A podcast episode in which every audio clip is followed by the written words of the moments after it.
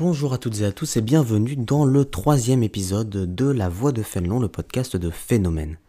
Au cours des derniers mois de l'année 2020, la question de la place accordée aux enfants et adolescents transgenres à l'école est revenue plusieurs fois dans l'actualité.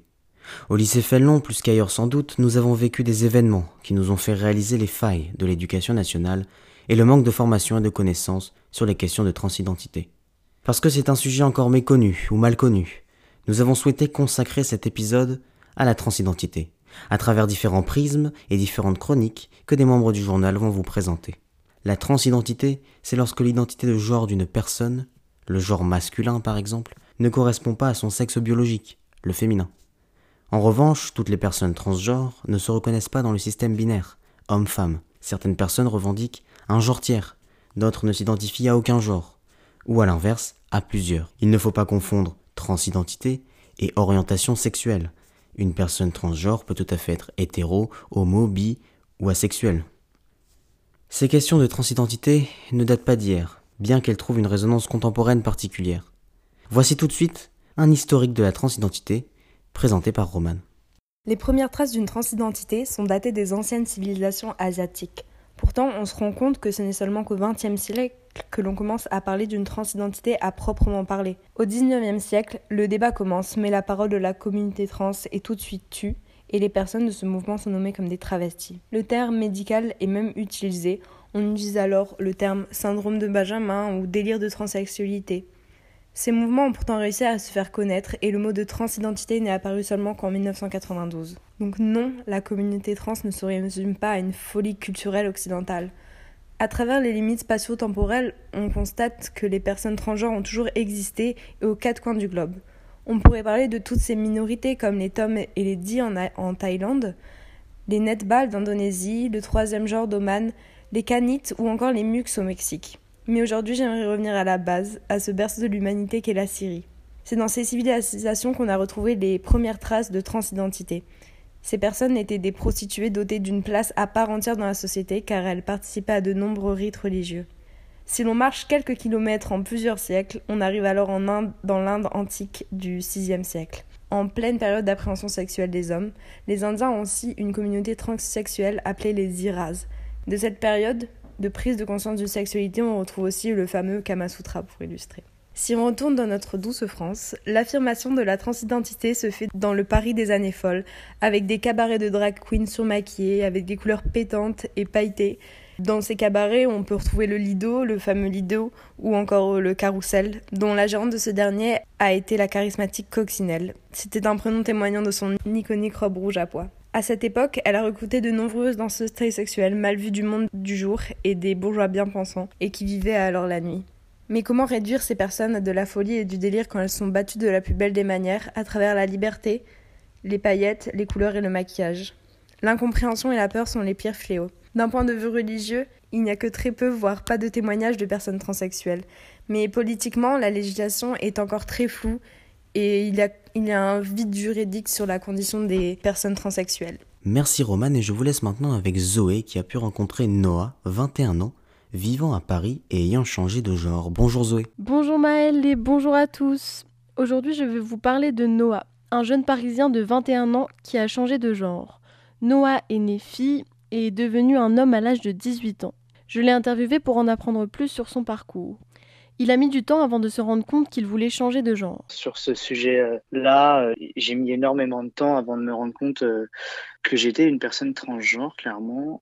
J'avais à peu près 10 ans et j'ai découvert un documentaire à la télé qui parlait des personnes transgenres.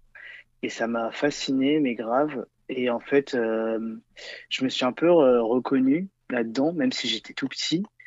Et j'en ai pas parlé, j'ai juste gardé ça dans un coin de ma tête et c'est tout j'ai fait ma vie tranquille et euh, quelques années après, je me suis rendu compte que bah du coup j'aimais les filles. du coup pour moi dans ma tête j'étais juste gay, on va dire. Les années sont passées, etc. Et euh, j'ai eu énormément de soutien autour de moi aussi. Et c'est sûrement pour ça que j'ai réussi. Et du coup j'ai rencontré des gens qui m'ont permis de me rendre compte que euh, j'étais clairement une personne transgenre. À 16 ans, Noah sait déjà qu'il veut changer de genre et c'est à 18 ans qu'il l'annonce à sa meilleure amie. Elle l'a beaucoup soutenu et encouragé à en parler à ses parents. Évidemment, Noah a appréhendé leur réaction. Ma mère, euh, je lui ai envoyé un message en fait, j'avais très très peur de leur dire en face. J'avais vraiment peur. Je savais qu'ils allaient pas mal réagir, mais j'avais peur quoi. Au début, elle a eu un petit peu de mal, honnêtement. Et mon père, je l'ai invité au restaurant et euh, je lui ai dit au restaurant et euh, il a très très bien réagi. J'ai un grand frère qui a très bien réagi aussi. Noah était très soutenu par ses proches, notamment sa maman. Une fois ses parents au courant, Noah commence le processus de transition deux mois plus tard et cela prend du temps avant d'aboutir. En fait, c'est d'un côté, c'est long, mais d'un côté, en fait, à chaque fois que tu as un rendez-vous, tu vois, tu as un nouveau papier en main, tu te dis que c'est un nouveau truc qui va s'enchaîner vers autre chose, etc. Mais il faut juste euh, prendre son mal en patience et ça va. Tu prends rendez-vous avec des psychiatres qui attestent que tu es bien une personne transgenre pour ensuite voir un endocrinologue qui va te prescrire des hormones, mais avant ça, tu vas faire plein de tests euh, sanguins, etc. Puis après, c'est bon, logiquement, tu as le feu vert pour commencer à prendre des hormones. Mais après, tu as plein d'autres rendez-vous, euh, le chirurgien, tu passes par le tribunal pour changer ton prénom. Euh. Donc euh, moi je sais qu'avant de commencer à prendre des hormones, entre le tout premier jour où j'ai pris rendez-vous et quand j'ai pris des hormones, il y a eu sept mois. Noah a donc mis un an et demi à prendre conscience que cette transition lui permettrait de s'épanouir dans la vie. Au moment où il enclenche le processus, il est au lycée et sa transition n'a pas généré de jugement dans son environnement scolaire. Malgré tout, il ne souhaitait pas que cela se sache. J'étais dans une filière où il y avait quand même, euh, enfin, c'était une classe assez mixte, il y avait autant de garçons que de filles. Et euh, auprès des garçons, c'est pas euh, super bien passé. Ils parlaient surtout dans mon dos, mais devant moi, ils disaient pas grand chose. Donc en fait, ça m'atteignait pas trop, je m'en foutais. Au niveau de tous les amis que j'avais, ils ont tous eu aucun problème. Les autres gens de ma classe n'ont eu aucun problème. Mes profs, ils ont eu aucun problème aussi. Ils ont tous été très très très gentils avec ça et très tolérants. Mais par contre, moi, il y avait un truc, c'est que j'avais choisi mon prénom, Noah, mais je voulais pas qu'au lycée, euh, on m'appelle comme ça. En fait, je voulais euh, que ma transition soit vraiment cachée au lycée. En fait, je voulais me protéger, clairement, j'avais peur. Mais tu vas me dire, Maëlle, comment Noah a fait pour se préparer à la meilleure transition? Eh bien, je le laisse te répondre. Une amie à moi qui était en couple avec une personne transgenre. J'ai pris ses coordonnées, je lui ai posé plein de questions. Euh, il a été adorable avec moi, il m'a répondu, etc. En parallèle de ça, il m'a donné des comptes Facebook. Euh, sur Facebook, il y a plein de comptes qui sont privés, fermés, avec des personnes transgenres. C'est que des personnes transgenres dessus et qui répondent à toutes les questions, vraiment, euh, même les plus bêtes, etc., qui sont vraiment là pour t'épauler, etc. Mais à côté de ça, c'est vrai que j'ai passé des bonnes nuits à me renseigner sur Internet, à chercher tout ce qu'il fallait faire, par où fallait commencer, comment fallait faire, etc. Noah a également trouvé beaucoup de renseignements en regardant des documentaires. La maman de Noah ne connaissait absolument pas le sujet de la transidentité, mais le parcours de son fils lui a ouvert des horizons. Moi, ça m'a appris beaucoup de choses. Ça m'a surtout euh, fait comprendre qu'il y a beaucoup de jeunes dans ce cas-là. Et c'est malheureux euh, que beaucoup de parents ne puissent pas euh, l'accepter et réagir comme nous, on a pu réagir. Comme Noah l'a dit lui-même, Aujourd'hui, c'est un jeune homme heureux et épanoui. Sa mère exprime le même sentiment. J'ai retrouvé euh, quelqu'un de bien dans sa peau, euh, d'ouvert, qui chante, euh, qui joue de la musique, qui a voulu se lancer dans le théâtre grâce au cours Florent, quelqu'un qui a envie de vivre. Enfin voilà. Et pour moi, ça a été une naissance et une renaissance en fait. Suite au suicide de Fouad, nous, élèves de Fénelon, nous sommes rendus compte que la question de la transidentité était très méconnue et que toutes les opinions négatives et les erreurs de langage qui peuvent paraître de la méchanceté étaient surtout liées à l'ignorance du sujet. Alors voilà ce que nous en dit Noah. Je pense que le système scolaire, à ce niveau-là et à plein d'autres niveaux, il n'est pas du tout au point. On a des cours d'éducation sexuelle, par exemple, mais on n'a pas du tout de cours euh, sur ça, même sur l'homosexualité, par exemple.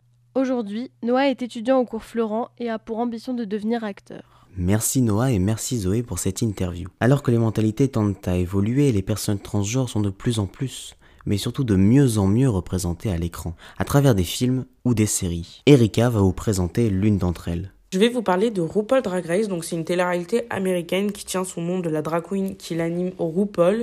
Alors c'est un concours de drag queen qui a eu un impact majeur au sein de la communauté LGBTQIA+. Selon les personnes queer, ça se justifie parce que ça met en scène la plupart du temps euh, des hommes gays, des personnes transgenres, donc des femmes transgenres ou non binaires, avec des histoires différentes. Ça met en avant plusieurs aspects de la communauté, donc c'est ça qui euh, a beaucoup euh, marqué euh, dans la communauté. Après, c'est beaucoup aussi apprécié pour le côté drama, mise en scène, télé-réalité. Euh, ça a permis de rassembler les gens. Et euh, ça a aussi pu être un repère pour les personnes queer parce que les drag queens, elles osent être qui elles sont et elles osent faire des choses que nous, on n'ose pas faire dans la vraie vie. Alors, ça a aussi eu quelques impacts négatifs. Alors, on a beaucoup entendu dire que RuPaul, c'était euh, une personne qui a tenu des, des propos transphobes et qui est c'est une drag très hautaine et qui c'était pas forcément très agréable de travailler avec elle euh, lors des diverses saisons. Euh, ça a aussi mis beaucoup de tensions au sein de la communauté transgenre à propos de la transidentité, parce que généralement une drag queen c'est un homme cisgenre qui s'habille, se maquille et se coiffe avec des stéréotypes de genre dits féminins. Toutefois, il est arrivé que des femmes transgenres ont participé euh, à l'émission et que des femmes transgenres soient des drag queens, ce qui casse un peu les codes des drag queens. Alors, euh, une femme cisgenre n'est pas et n'a pas le droit en général d'être une drag queen, mais une femme trans a-t-elle le droit d'elle être une drag queen et est-ce qu'elle est légitime d'être une drag queen? Ça est-ce que c'est peut-être transphobe de faire une différence entre les femmes cisgenres et les femmes transgenres au sein de la communauté drague C'est un débat qui a suscité beaucoup de questions et qui laisse encore euh, perplexe beaucoup de personnes queer. Merci Erika et vous pouvez retrouver les 12 premières saisons de la série sur Netflix. C'est la fin de cet épisode, on espère qu'il vous aura plu. N'hésitez pas à le partager et à nous suivre sur les réseaux sociaux. Merci à ceux qui ont participé, merci à Gabriel pour ce jingle composé spécialement pour le podcast. Vous pouvez retrouver cet épisode et les précédents sur notre site ou sur les plateformes de streaming comme Spotify. On vous dit à très vite pour de nouveaux épisodes. Salut